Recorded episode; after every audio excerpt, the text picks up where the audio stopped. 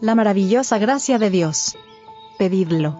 Si vosotros, siendo malos, sabéis dar buenas dádivas a vuestros hijos, cuanto más vuestro Padre Celestial dará el Espíritu Santo a los que se lo pidan. Lucas 11, verso 13. Nuestro Señor es rico en gracia, grande en poder, concederá en abundancia estos dones a todos los que acudan a Él con fe. Debemos orar con tanto fervor por el derramamiento del Espíritu Santo como oraron los discípulos en el día de Pentecostés. Si ellos lo necesitaban en esa época, más lo necesitamos nosotros hoy. Las tinieblas morales cubren la tierra como una mortaja. Toda clase de doctrinas falsas, de herejías y de engaños satánicos están desviando la mente de los hombres. Sin el Espíritu y el poder de Dios será en vano que trabajemos para presentar la verdad. Testimonios para la Iglesia. Tomo 5. Páginas 157 y 158.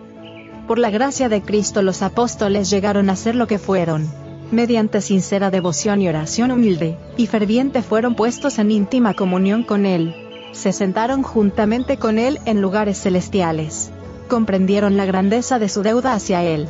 Mediante oración fervorosa y perseverante lograron que se les impartiera el Espíritu Santo, y entonces salieron, investidos de la responsabilidad de salvar almas, llenos de celo, para extender los triunfos de la cruz.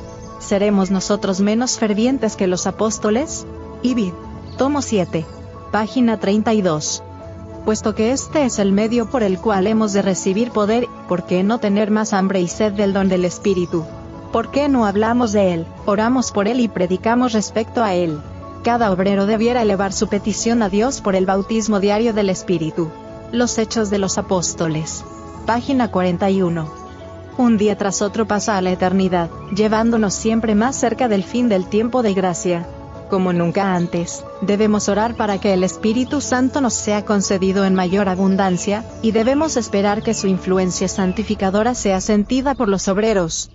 En medio de la confusión de doctrinas engañosas, el Espíritu de Dios será un guía y escudo para aquellos que no hayan resistido las evidencias de la verdad, y hayan acallado toda otra voz que la de aquel que es la verdad. Obreros Evangélicos. Páginas 305 y 306.